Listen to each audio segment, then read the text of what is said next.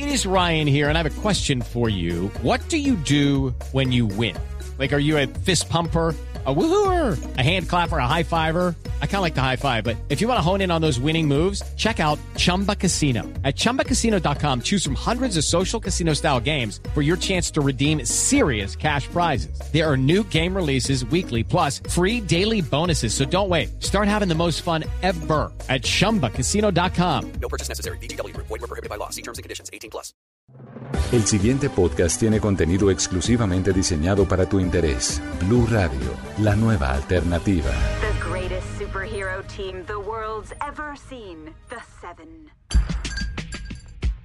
Hola, ¿qué tal amigos y bienvenidos a una emisión más de la Caja de los Cómics, el espacio de Blue Radio dedicado al cine, al cómic, al anime, a las series, a la fantasía, a los videojuegos, a todo esto que nos gusta tanto, que nos saca de la monotonía y que nos lleva a lugares donde todo es posible. Hoy vamos a hablar de una serie basada en un cómic que nos muestra superhéroes, pero no como todos los pensamos, sino unos superhéroes de una manera como muy bizarra, como muy diferente, como muy sangrientos, como muy adictos al sexo, a las drogas, una cosa que yo no había visto antes y se trata de The Voice. The Voice, que es esta serie que estrenó Amazon en el año 2019 la primera temporada y que en el año 2020 en septiembre se estrenó la segunda temporada y que está definitivamente dando mucho de qué hablar. Y hablando de hablar, ustedes saben que a mí no me gusta estar solo acá dando lora yo únicamente y por eso hoy el villano invitado acá a la caja de los cómics es una persona que hace rato teníamos eh, la deuda de hablar en un podcast de, la Caja de los Cómics y pues se dio la oportunidad para hablar de algo que nos gusta mucho. Iván Marín, bienvenido. Hoy le quedo debiendo los aplausos. bueno, muchas gracias, hombre. Miguel, eh, en este caso, eh, ser presentado como villano me, me, gusta porque The Voice rompe, rompe todo y uno por lo general pensaría quien enfrenta a los superhéroes es el villano y en The Voice quienes enfrentan a los superhéroes son los buenos. Entonces, eh, en este caso me gustaría ser uno de esos villanos. No, pero es que los villanos, es que, es que en The Voice uno no sabe quién es el bueno, hermano. Pero bueno. Sí o no, sí. Vamos a hablar, vamos a hacer un poquito de historia. ¿Le parece, Marín? Porque yo sé que a usted le gusta ah. mucho. Usted también hizo un video de, eh, en Instagram hablando de la primera temporada y de cómo fue la adaptación al cómic. Entonces le propongo que hagamos un poquito de historia para las personas que nos están escuchando. The Voice. Listo. The Voice es una serie sobre superhéroes, sí, ya lo dijimos, basada en un cómic de Garth Ennis. Este es el, man, el mismo man, el mismo creador de, The Preacher, que también hicieron una serie de televisión y que también es una, un cómic muy bueno, y dibujado por Derek Robertson, que la verdad del señor no conozco mucho la obra, pero bueno, ese señor fue el que dibujó. Eso fue por allá en el año 2006, Marino, o sea, es relativamente reciente el cómic y es una versión, es una adaptación relativamente reciente. El cómic cuando apareció en el año 2006, ¿cierto? Levantó ampolla, porque la temática era adulta, era como yo le decía, algo que nunca se había visto, violenta, cargada de humor negro, eh, y se mostraba algo que era cómo sería un mundo en el que los superhéroes o los subs, como les dicen en la serie, no fueran tan buenos como se parece, ¿cierto? Como, como, como, como se pinta, ¿cierto, Marín? Sí, en efecto, y para, para ese momento eh, este cómic nace bajo el sello Wildstorm, que, que es propiedad de DC Comics. Y a ellos no les, no les hace gracia eh, después esa visión que presentaba de los superhéroes Ennis, porque si usted ve, hay como casi un paralelo entre cada uno de los miembros de, de Seven, que es como el, el, grupo de superhéroes eh, protagonista. Eh, hay como un paralelo con cada uno de los miembros de la Liga de la Justicia. Es de alguna forma, entre comillas, una parodia y no, los, no, no dejaban muy bien parados a los superhéroes. Entonces, eh, a, a la casa editorial no le gustó mucho la idea de darle continuidad a esta historia. Era como patear la lonchera, básicamente. Exactamente, sí, sí, sí.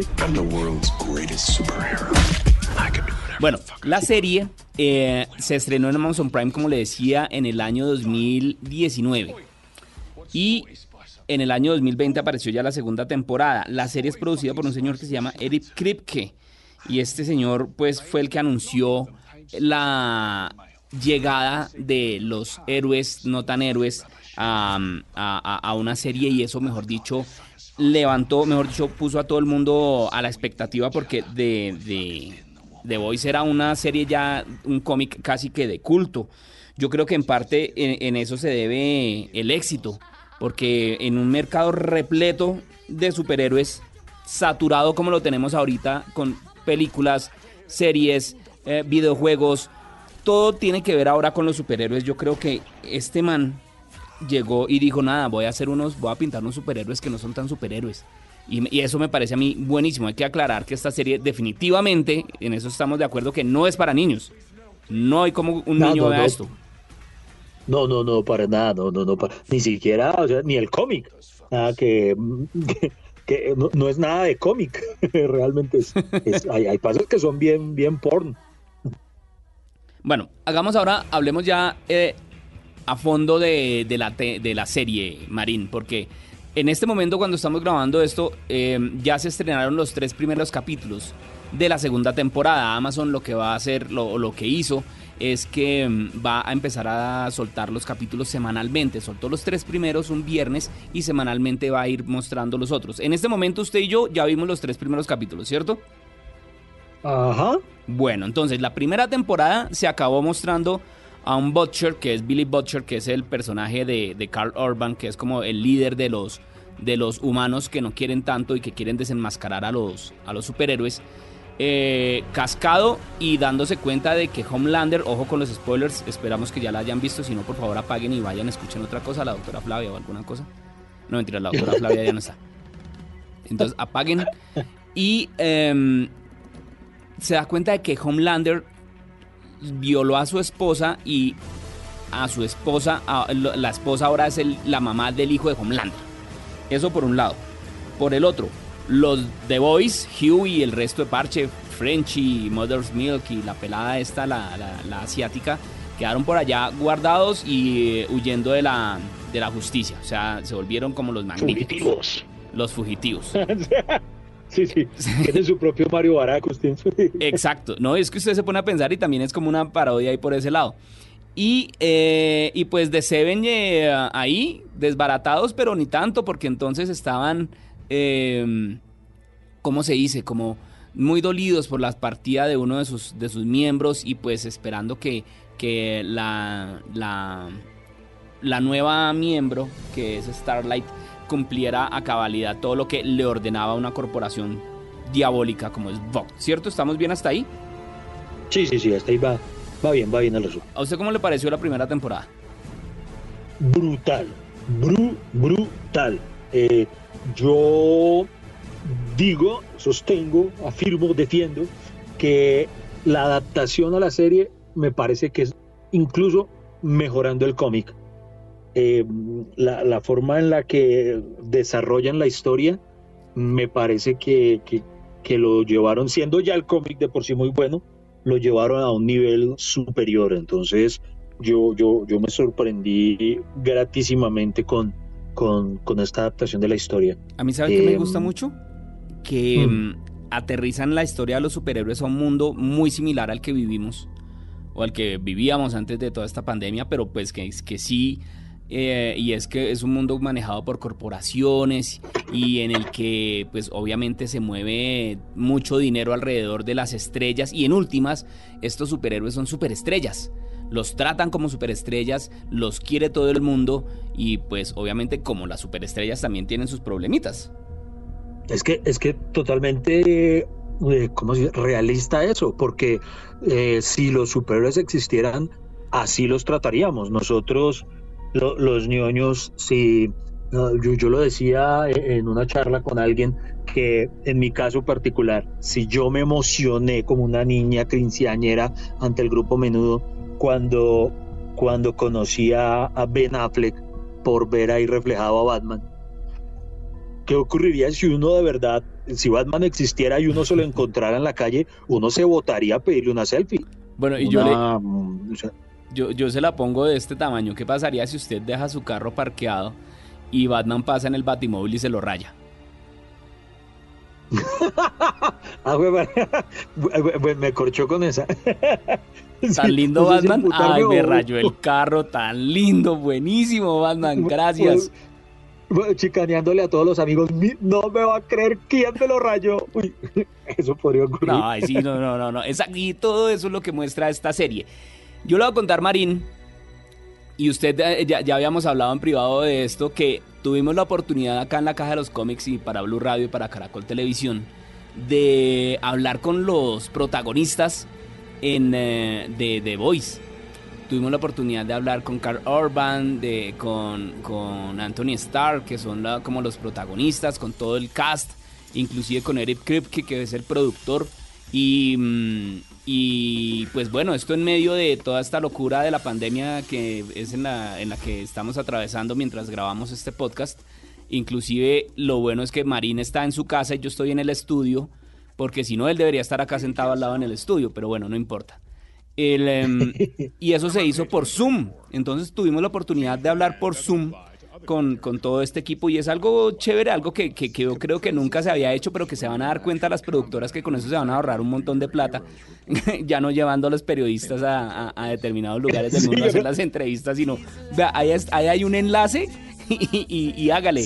Y, Tom Cruise está al otro lado viendo. Fuera charla, fuera charla, eso se, se, se, acaba, en muchos sentidos se le acabó la buena vida a, a muchos en, en muchos aspectos de esos porque por ejemplo, debatía yo con alguien si, si el éxito tan brutal que fue la DC Fandom no mm. significa que, que en adelante las convenciones sean más bien así, porque pues fue un éxito y el billetico que se ahorraron es grande, ¿no? Y la primera persona con la que hablé por, por este nuevo sistema fue Erin Moriarty, que es la actriz, la monita, la que hace de Starlight. Y le preguntamos qué era, qué, qué va a pasar con Starlight en esta en esta nueva, en esta segunda temporada. Y esto nos dijo, escuche. Well, I think that, um, you know, I think that what we see of uh, in Annie and Starlight most of season one is her refusal to conform. And I think that in season two, you know, she's kind of looking at things in a more long term fashion, meaning if she plays the game and conforms, she can go undercover, she can take down a corporation. Oiga, bonita, bonita la mona. Eh. Confiese una cosa, usted, si usted tuviera oportunidad, ¿le caería a Starlight o a Queen May? Uy, eh, a, a Stormfront. Ah, ok. ah, bueno, bueno, usted ya se vino a la nueva.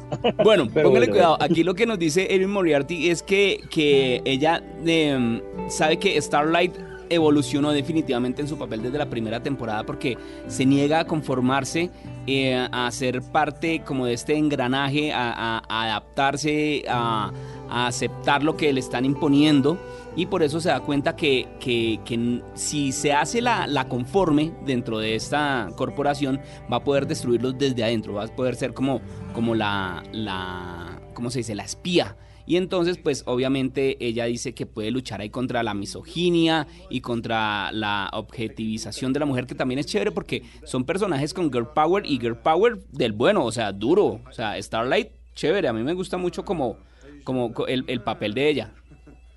Sí, eh, a mí me gusta que no es un, ¿cómo decirlo? No es un empoderamiento gratuito o reforzado como por ejemplo, eh, no se van a emberracar conmigo las oyentes, como, sentí por momentos en Birds of Prey varias, varias de las personajes. Hmm. Eh, aquí, aquí siento que está muy, muy bien, muy bien construido y súper bien justificado eh, la forma en que lo están haciendo el Gear Power, como dice Miguel, y, no, es un personaje ver cómo, cómo pierde a lo largo de la primera temporada la, la inocencia cómo deja de ser esa niña de pueblo ingenua mm. y pasa a convertirse en, alguien fundamental para el desarrollo de la trama. Y hablemos también ahora de, el otro personaje que también es la niña jovencita, que también es la nueva, la nuevona dentro del grupo y que pues obviamente también eh, es como muy similar a, Starlight, que es Stormfront, que es la otra heroína, la nueva, la que llega ahí y que le importa un zapato todo em, y pues que para mí es uno de los personajes que se va a robar el show definitivamente. Y la actriz se llama Eva Cash, que no es muy conocida, pero se, se, encajó muy bien en todo esto y le preguntamos qué es lo que va a hacer Stormfront en la segunda temporada. Escuche. Yeah, I mean, I do. I think she comes in and she's got a very strong sense of self and is not interested in uh, being a part of uh, the sort of Vought machine. She sees them as uh, a tool uh, for her own. Um, her own aims and uh, she's going to come in and shake things up and try to try, try to create a, a new uh, a new version of superhero. Um, Esta and, uh, mujer como usted dijo, no era muy conocida, pero todo el mundo la va a conocer después de esto, porque qué papelote, qué papelote. Absolutamente, yo le puedo, yo, después en privado le digo una teoría que tengo, sin haber leído los bueno, cómics vale. completos, porque sí, pero tengo ahí una teoría de quién va a ser Stormfront. Ella dice que ah, okay. su personaje eh, es un personaje muy fuerte, pero muy egoísta que no está interesada realmente en ser parte del equipo y pues que para ella eso es solamente una herramienta para lograr lo que realmente quiere y pues que va a hacer de todo para poder crear una nueva versión de los superhéroes. Dice que ella está, su personaje Stormfront está muy metida en el cuento de las redes sociales, diferente a lo que hace, a lo que es la actriz, porque la actriz casi no mueve sus redes sociales y que eso lo hace muy, la, la hace muy diferente a los otros siete originales y pues que definitivamente va a llegar y va a poner todo patas arriba. A mí me gusta mucho, a mí me gustó mucho ese personaje de Stormfront. No sé usted. A, mí me parece muy bacano porque, porque si es eso, es, es, es por ejemplo esa visión de vuelve y juega el paralelo con superestrellas sería la, la típica superestrella que, que, vive subiendo historias de todo lo que hace, de, de que, que, vive obsesionado con las redes, que, que, que para mí es fastidiosito ya en cierto punto, y precisamente eso la hace, la hace muy, muy creíble en esa propuesta. Es un personaje muy bacán. Sigamos hablando de los villanos, o bueno, de, lo, de los siete, ¿le parece? Dale. Hay un personaje que a mí me parece chistosísimo y es The Deep, que es como la que es como la parodia Aquaman. Sí, pero, pero él sí es literalmente parodia, porque por ejemplo, los otros creo que, en el caso de Homelander, de Queen May, que son más el paralelo o la versión, no sé, bizarra sí. de Superman, de Mujer Maravilla, pero, pero es que The Deep sí es una parodia, o sea, ese sí es, es, es patético, es lamentable, es de, de, todo ese pobre personaje. Qué pecado, o sea, de verdad que qué pecado con ese personaje y precisamente hablé también con el actor que se llama Chance Crawford. Y el tipo, yo le pregunté pues qué qué pasaba con The Deep porque el tipo tenía ahí un problema de autoestima, o sea, que, que, que, que cuál era el lío con The Deep. Y esto nos dijo. Yeah, I mean, I think there's a lot of, you know, he might have. Uh, we talked about him having maybe possible like body dysmorphia. You know, he, he the, the sort the gills are sort of the source of his feeling like a freak, even though they're also sort of his weird superpower. You know, to just he can breathe underwater and, and, and converse with with marine life. Ahí lo que nos dijo el, el señor Crawford, el actor que hace de The Deep, es que él tiene, su personaje definitivamente tiene un problema con su cuerpo porque no acepta las agallas que tiene ahí en el pecho y la cosa así por donde respira. Y pues que por eso se siente como un fenómeno. Que um, él tiene un superpoder muy raro y es que puede respirar bajo el agua y que puede hablar con la vida marina, lo cual pues que es, puede ser cool de alguna manera, pero también un poco aburridor. Ahí está el varillazo Aquaman. Y que es gracioso pero pues que también muestra una vulnerabilidad y por eso es que él empieza a cargar como con ese peso su, so, sobre sus hombros y busca la validación en el grupo, en los siete, en Homelander, todo el tiempo haciéndole, como haciéndole ver o haciéndose mostrar como parte activa del equipo y pues bueno, ahí vimos lo que pasó con la ballena, ¿se acuerda en, en estos capítulos, en los primeros capítulos? Fue, fue, fue un delfín, fue al delfín. No, y la ballena, la que, la, la de la lancha. Ay, sí, también, sí. Ay, es que le pasaron tantas a ese pobre. también el, la, el, la, langosta es lo que le pasa, es una langosta sí. la, en el restaurante. Es que se man. Ay, Ahí está. muy divertido. Sí, eso, eso, es como uno de esos poderes que uno dice, sí, chévere, pero viaja. Bueno, en fin. Sí. Otro de los personajes marín que a mí personalmente me gusta mucho es el de A-Train, que es eh, eh, el, el, el, como también la contraparte de Flash que es el morenito, Ajá. el que corre, pero el man es drogadicto. Entonces, es también una. sí. O sea, y es que, es que por donde lo mire uno es una es la cagada, ¿sí o no? Sí, sí, por todos lados, definitivamente. El actor se llama Jesse Usher. Y a él le preguntamos por qué, pues, por el problema que tiene su personaje con las drogas, porque es un personaje muy cool y muy todo lo que quiera, pero pues con su problemita de drogas ahí eh, tiene, tiene la falla y pues esto fue lo que nos dijo. A-Train has um, put himself in a very difficult position. He's kind of stuck between a rock and a hard place. Of do I take the natural route and eventually just kind of age out of the lifestyle that I've grown accustomed to, or do I continue to take this drug that I know is going to be detrimental to my health? Um, Este, este personaje cuando aparece por primera vez en la primera temporada ya nos deja ver lo distinto que va a ser esto. Eh, Adrian es el que nos presenta de alguna forma a The Seven de una forma muy, muy, muy heavy. Sí, porque es el que acaba, acaba literalmente con la novia Huey y, ahí es cuando arranca todo el rollo, definitivamente. El tipo, eh, Usher nos habló sobre su personaje y dice pues que está en una situación muy difícil, que él está como entre la, entre la espada y la pared porque llega un momento en el que tiene que salirse de ese estilo de vida de estrella en el, al que está acostumbrado. Dice que en esta temporada va a tener que decidir si continuar con su estilo de vida y con la droga y con toda la vaina, pues a pesar de que sabe que le, que le está haciendo daño, o dar como un, un paso al costado y darse cuenta que puede hacer cosas buenas. Dice que es una situación en la que él o pierde o pierde, porque pues a lo largo de su vida no ha tenido ninguna influencia positiva y pues por eso es que él se siente como triste, patético y por eso es que se inyecta las drogas. Eh, entonces pues ese es uno, otro de los personajes que tiene otro, eh, otra manera de ver. O sea, allá hemos hablado de drogas, hemos hablado de problemas de no aceptarse a sí mismo, hemos, no, mejor dicho, o sea, es que en serio esta serie muestra a los superhéroes de una manera muy, de como son de débiles o como podrían ser de débiles. Bueno, pero hablemos de los del más malo de los malos. ¿A usted qué tal le parece ese personaje Homelander? Homelander es una genialidad, una genialidad y qué gran actor, no, no sé, ¿me recuerda el nombre del intérprete? Anthony Starr se llama el man. Hace un papel brillante porque porque los dos matices que maneja, porque todo el mundo en la serie, dentro del universo del programa, todo el mundo ama a Homelander. Pero nosotros como espectadores que podemos ver la realidad, odiamos a Homelander. Entonces, ver esos dos matices que maneja, o sea, cómo el hombre puede cambiar su, su forma sonriente y jovial ante la gente y Funi se transforma inmediatamente apenas se apagan los reflectores o algo.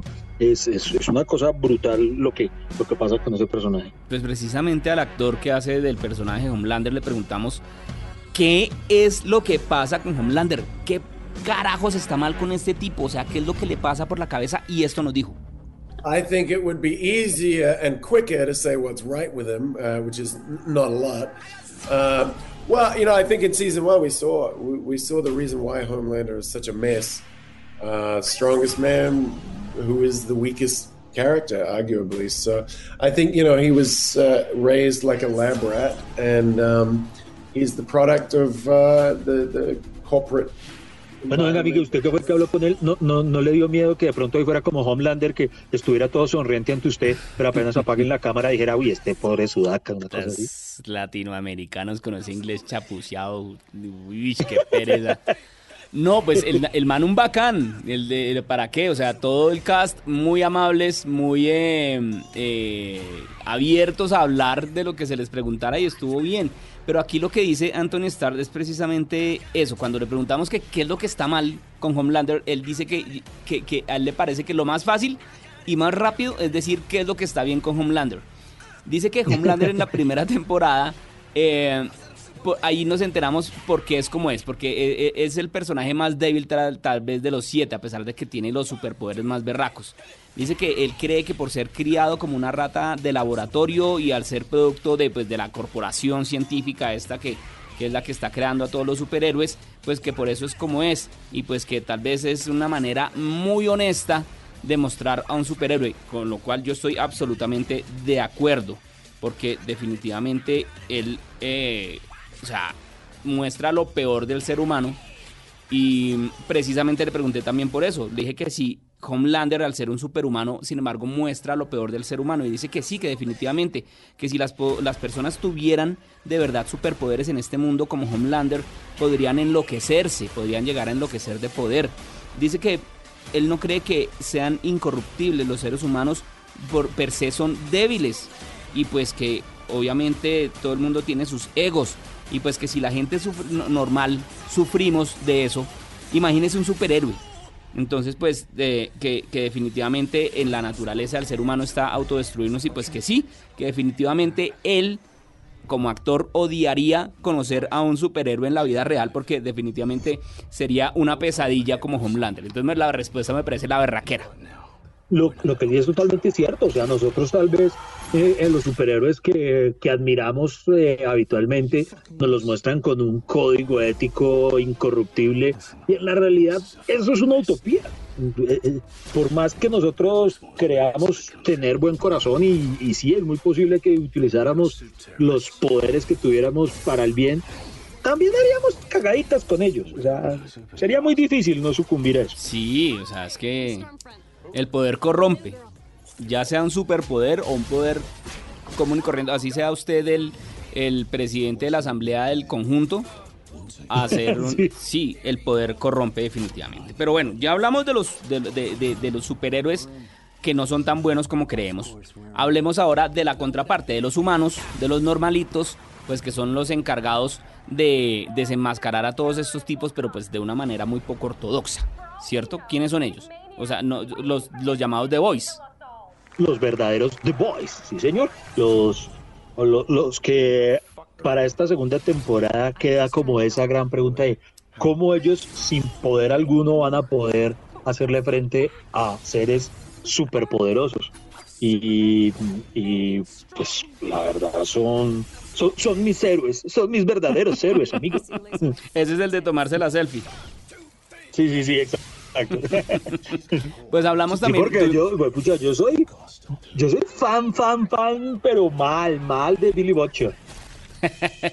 sí, es que es un buen personaje. A pesar que es medio pero sí es, es buen personaje. Sí, sí. Hablamos, hablamos también con ellos, hablamos con la otra parte, con los, con, los, con los buenos, por decirlo de alguna manera, y con el primero que hablamos fue con Jack Quaid, que él es el que hace Huey y le preguntamos pues que, que yo le pregunté que, que, él es como la conciencia del grupo, él es como el que está ahí, él es el, el, el, el, humano que ni siquiera sabe manejar un arma y pues le pregunté que cómo hace su personaje para que Butcher ponga los pies en la tierra, porque es como el que el, el polo a tierra del man y esto nos dijo.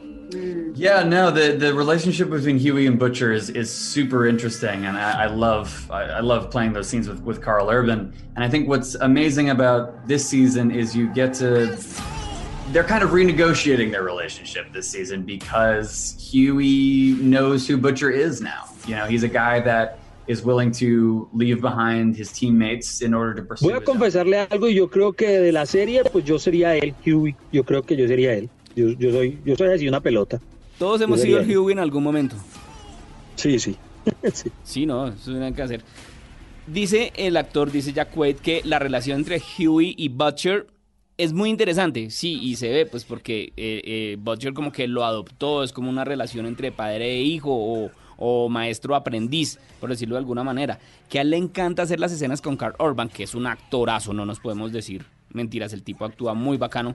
Y que pues que durante esta temporada, la segunda temporada, ellos ya más o menos están renegociando su relación porque Huey ya sabe realmente cómo es Butcher, que es un personaje que podría dejar atrás a su equipo si es necesario solamente para conseguir sus metas y pues que ya que lo conoce, pues lo enfrenta y ahora pues Huey no va a necesitar más a Butcher como lo hizo en la primera temporada y pues que empieza a darse cuenta de esto y pues que esa es una relación que están repensando. O sea, pues sí, muy chévere Butcher, muchísimas gracias por salvarnos la vida y todo, pero el tipo como que se empieza a apartar de esa, de esa manera de, de pensar de Butcher, que también, como le digo, es como un poquitico fuera de los cánones, porque sí es bien violento el hombre.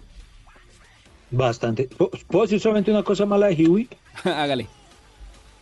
Ese hijo de madre no le guardó nada al duelo a la, a la afinada, ¿no? se iba a casar con ella, pero eh, al momentico ya está ya entrepiernado con la otra. El muerto al hoyo o sea, él también tiene un poder de regeneración en ese corazoncito. Se regenera rápido. Ese yo no lo había pensado. Regenerar una tusa bien. sí. un personaje de, los de The Voice que a mí me gusta mucho es el de, el de la mujer. Em, que, ¿Cómo es que pues, se llama en la- en, la primera en la primera temporada no tiene nombre. Eh, Ah, sí, bueno, ah, por eso no me acordaba. The Female. de- bien. The Female, Yo- yo- le dicen en el cómic. Yo le digo la japonesita. Eso. la chinita, le dice mi novia. Ella, ella este, eh, encarnada por una actriz que se llama Karen Fukuhara, que yo sé que de pronto a usted le suena. Ella fue la que hizo de Katana en Suicide Squad. Ah, mira tú. Ahí le dejo ese Vea, balón pues. picando. Vea, vea, vea. Y algo que me llama muy mucho la atención de ese personaje es que no habla. Es un personaje Sí, mudo. oiga, de verdad. Es un personaje eso, mudo. eso, sí, eso debe ser mero reto, ¿no? Exacto. Y por eso le preguntamos. Y esto nos dijo. Wow, thank you so much. Um, you know, it's always a challenge as an actor to do something new that you've never done before. So, uh, going into the world of selective mutism was uh, a lot of research and um, getting used to communicating through other modes other than uh, verbally speaking. Um, it's definitely a challenge. Ah, ya me but acordé, el personaje se llama Kimiko. Esa vaina, ya ahorita en los tres primeros capítulos le dicen, le- ya se llama Kimiko, que el hermano le... le Kimiko-san. Kimiko-san. Domo arigato. No. Aquí eh, la actriz Karen lo que nos dice, cuando yo le dije eso, que, que cuando yo le pregunté por el reto de hacer un personaje que, que es prácticamente mudo, primero agradece, la niña que es bien bonita, la, eh, la señorita, y dice pues que es un reto como actriz hacer algo que nunca alguien ha hecho antes. Entonces, pues que entrar al mundo la gente muda necesitó mucha investigación, intentar acostumbrarse a comunicarse de otras maneras, pues que no sea hablando y pues que eso definitivamente es un reto, pero un reto muy gratificante al final. Y pues que cuando trabajas con muchos talentos alrededor eh, en esta serie, pues que con tantos actores maravillosos es muchísimo más fácil cumplir el reto, pues porque todos estaban en la misma página y como todo el mundo tirando para el mismo lado, entonces todos le daban consejos, entonces pues que, que fue muy divertido trabajar en un proyecto como este haciendo de un personaje mudo, lo cual me parece la berraquera. Aparte que Kimiko para mí es el más es el personaje más fuerte, es el músculo dentro de la dentro de los dentro de The Voice. Ah, sí, claro, total. Yo si fuera, yo si fuera compañero, uno de los actores de ella, todos los días la saludaría diciéndole, venga ahí, si estudio, si estudio su parlamento. ¿Si estudió el guion? ¿Si estudió el- ¿Hoy sí estudió el guion o tampoco? Huevón. Está algo. Estábamos hablando de que ella es el, el músculo de, dentro de The Voice, pero dentro de The Voice también hay otro personaje que ese sí es bien musculoso y es Mother's Milk, que yo digo que él es como el cerebro dentro del grupo, como el Pepe Grillo, el que les dice, bueno, bueno, bajémosle las tubas, bajémosle la espuma, la vaina. A mí me parece que es como el, el, eh, el que les está diciendo todo el tiempo, bueno, sí podemos Butcher, no señor, no vamos a llegar a entrar a tumbar la puerta y a dar plomo como si nada, no. Ojo, hay que hacer un plan y la vaina. Me parece a mí que, que, que este personaje es una berraquera desde la primera temporada. Sí, finalmente, sí, en efecto es como el más racional, pero al mismo tiempo, eh, a diferencia de todo el resto del grupo de Boys, que eso es lo que para mí hace tal vez este personaje fascinante, es él sí tiene mucho que perder porque él tiene una familia, Ajá. los otros no. Entonces, uno se podría preguntar, ¿cuál es la motivación final para que él ponga en riesgo todo eso por, por, por seguir esta causa? Entonces, es, es un personaje de un trasfondo bien chévere. Sí, yo pienso lo mismo y yo creo que es como el que más, lo que usted dice, el que más tiene que perder. Y pues le preguntamos precisamente por eso, por su personaje, que cómo es lidiar con Butcher y, e intentar calmarlo y esto nos dijo. so for me, you know, I I put on a lot of weight and and muscular size because I was trying to look as much like the character in the comics as possible. And season one, uh, it, I I didn't need that weight for looks. I needed to be able to hold these guys back because trying to stop Carl from charging at somebody and fighting them, whether it's Huey or someone else, and and even in season two where I have to hold Frenchie back. I mean, listen, Tomera is a small guy, but he's when when he goes, he goes from zero to a hundred. You know, so these guys Oiga, sí, are ¿para qué? Pero tenía razón. es- es- Este man, es, es, el cerebro, entonces ya, ya no puedo decir que es el, el Mario Baracus como pensaba antes, no, no, es más el Aníbal Smith. ¿Está queriendo decir que Mario Baracus no aportaba nada, solamente dormirse para que lo subieran a un avión?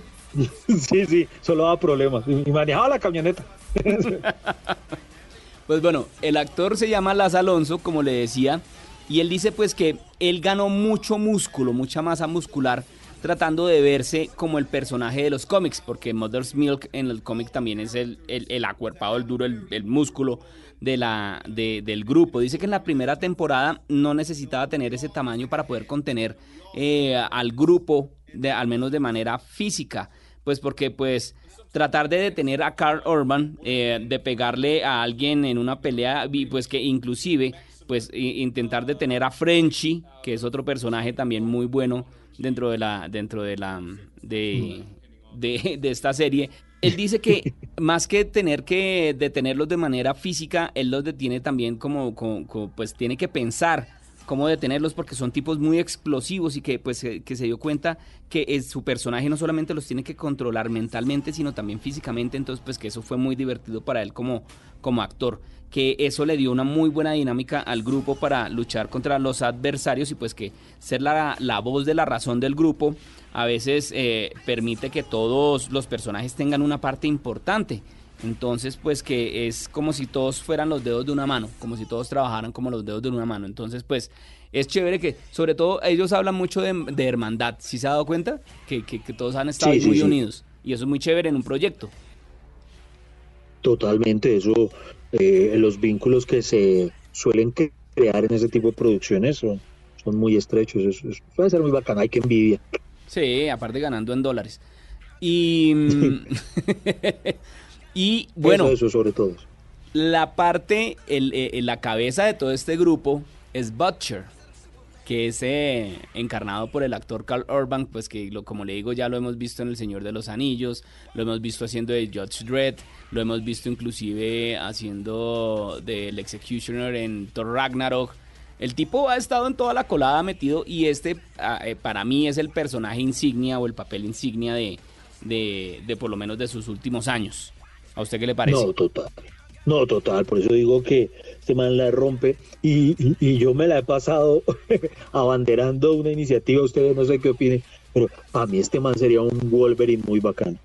Sí, sabe, pero ya, pero como un Old Man Logan, diría yo, porque el man ya está cascado, ya tiene sus años. Pues, sí, sí, sí, sí, sí, otro, pero, pero, o sea, ese, ese tipo rudo que se le ve aquí, me, me parece muy chévere. Pues Butcher, es, que es el personaje, él, él es el, el eh, como digamos, el líder. Tendría que ser el cerebro de la de, de, Voice. Y yo le digo, usted es el cerebro, pero parece que no siempre utilizará el cerebro. eh, Mother's Milk se ríe y Carl Urban responde así. brains. brains. like that question. Yeah, no, it is a good question. Actually, uh, I mean, here's the thing. I think uh, Butcher is more of uh, a, a, a, um, a, he is more of a, uh, a genius who comes up with the schemes, but may not necessarily have the technical ability to execute his plans, and that's why he needs someone like Mother's Milk, uh, who is, you know, incredibly intelligent. Yeah, qué bonita metáfora empleó el hombre para explicar la vuelta. Eh, eh, eh, explique usted, translate, translate. El tipo lo que dice es que, primero dice que muy buena pregunta y que él cree que Butcher es más como un ¿Se tenía que echar esa flor? ¿Se pues, tenía que echar esa flor? Mijo, ¿para qué estudiamos? Entonces dice que, que él cree que Butcher es más un genio que puede trabajar dentro de eh, un esquema y pues que tiene habilidades técnicas para ejecutar sus planes y que por eso es que necesita a alguien como Mother's Milk, que lo tenía ahí al lado, quien es más inteligente que él, pero pues que en el fondo representa como su conciencia, que es como su Pepe Grillo. Entonces, pues que Mother's Milk es la conciencia de Butcher y pues que es como su seguro de vida. Entonces es el que le pone el freno de mano al hombre en medio de la serie. Yo definitivamente le tengo toda la expectativa. En este momento, como les decía a los oyentes, hemos visto los tres primeros capítulos eh, de la segunda temporada y estoy, mejor dicho, muy, muy expectante. ¿A usted cómo le ha parecido? Oiga, me parece que a la larga chévere, o sea, no puedo negar que son sentimientos encontrados entre rabia y al mismo tiempo admiración hacia este, este, esta metodología que está empleando Amazon de darnos primero estos tres y ahora sí ponernos a sufrir a la antigüita cada ocho días. Entonces, a la larga mantiene viva la magia y uno esperar, pues, ahora qué va a pasar. Eh, y nos van a tener así que se nos van dos mesecitos en estas, ¿no? Exacto, hay que pagar dos meses más de Amazon. Eh, ahí, el, ahí, eh, ahí el por qué. Porque al principio, cuando salieron todas estas plataformas, el plus, o mejor dicho, la gran novedad era maratonearse una serie. Entonces uno decía, uy, no, pues me vi seis capítulos seguidos. Del putas. Y ahora ya las, las, plataformas dijeron, no, pues ¿para qué se los vamos a contar si entonces este man se vio todo, no sé, em, House of Cards en una semana y me, y me canceló la suscripción? No, no, no, no, no, no. De a poquito. Oiga, no, no había pensado en eso diciendo, y le voy a contar una peor de un amigo mío. No voy a decir el nombre porque es conocido, pero el hombre en un tiempo Amazon estaba dando como siete días de prueba siete días gratuitos. y el hijo de madre se empacó todo lo mejor en esos siete días y ya y no, y no se suscribió. Hijo de madre. así son, hay gente así, así como dicen. Marín, ya para ir cerrando, para ir terminando, definitivamente usted y yo estamos de acuerdo en que The Voice es una cosa muy diferente, algo que no habíamos visto en eh, lo que, algo que no habíamos visto antes en todo este mundo de los, de los superhéroes, de todo este, de toda esta avalancha de contenido eh, superheroico que hemos tenido en los últimos años, ¿cierto? O sea, en eso estamos de acuerdo. totalmente, totalmente de acuerdo. Pues precisamente yo le pregunté a Eric Kripke, que es el, productor de, la, de, de, esta serie, tanto la primera como la segunda temporada, yo le pregunté que qué es lo que hace diferente a The Voice a todo esto. Y eso fue lo que nos dijo. You know, I well, one, I think it it uh, deconstructs and criticizes superheroes. I think it's in many ways an anti-superhero show. It's for people who both love and hate superheroes. Um, you know, I think the thing that really makes it different is it it tells the story of what would happen if superheroes really existed in our world, um, which is they would be super celebrities and corporations would grow around them to monetize them. And because they're celebrities, they would have terrible behavior. Oye, este man, eh, este man es el que es, este, este es el Billy Butcher detrás de todo esto, ¿de verdad? Sí, fue el que, el que se metió, digamos, eh, la, la, idea en la cabeza y hasta que no la tuvo armada no, no la soltó como toca muchas veces.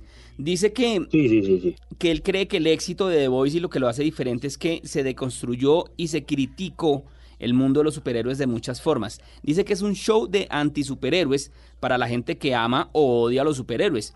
Además que él cree que lo que lo hace diferente es que cuenta la historia de qué pasaría si de verdad hubiera superhéroes en este mundo, pues serían super celebridades y las corporaciones estarían creciendo a su alrededor para monetizarlos, en fin, que se da cuenta uno que los superhéroes tienen un comportamiento terrible, pero que también son las armas más poderosas del mundo y pues que eso explora el mundo de los superhéroes como si ellos de verdad fueran celebridades o políticos inclusive porque es como si como sería si existieran en este mundo. Ellos no serían un Superman, seguramente serían envidiosos y peligrosos. Entonces, pues eso es lo que hace a The Voice diferente a la mayoría de historias de superhéroes, lo cual estoy yo absolutamente de acuerdo con el señor Kripke.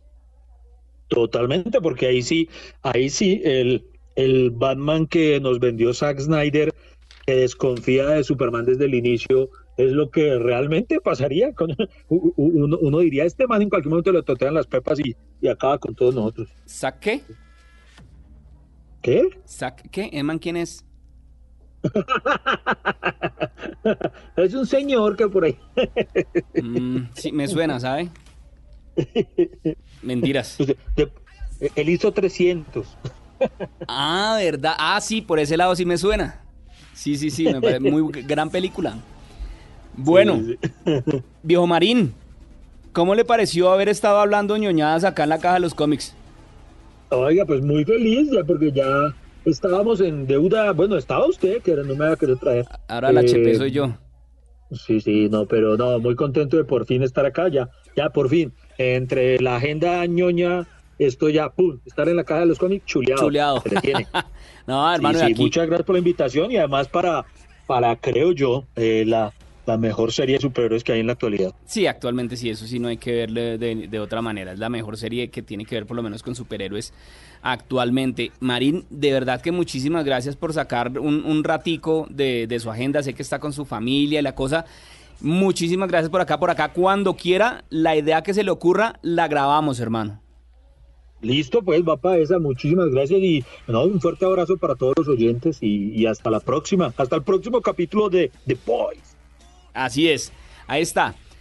Se me ocurre que podríamos ir como hablando, sacando capsulitas chiquitas cada vez que veamos el, cada capítulo que va saliendo de Voice.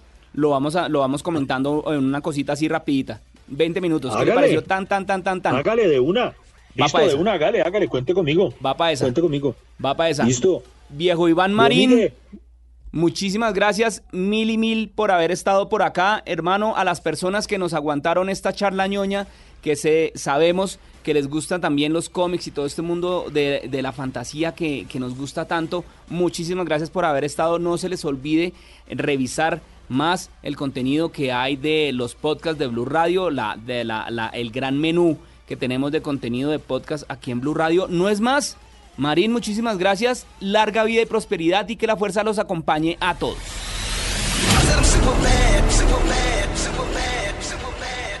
Para más contenido sobre este tema y otros de tu interés, visítanos en www.bluradio.com. Blu Radio, la nueva alternativa.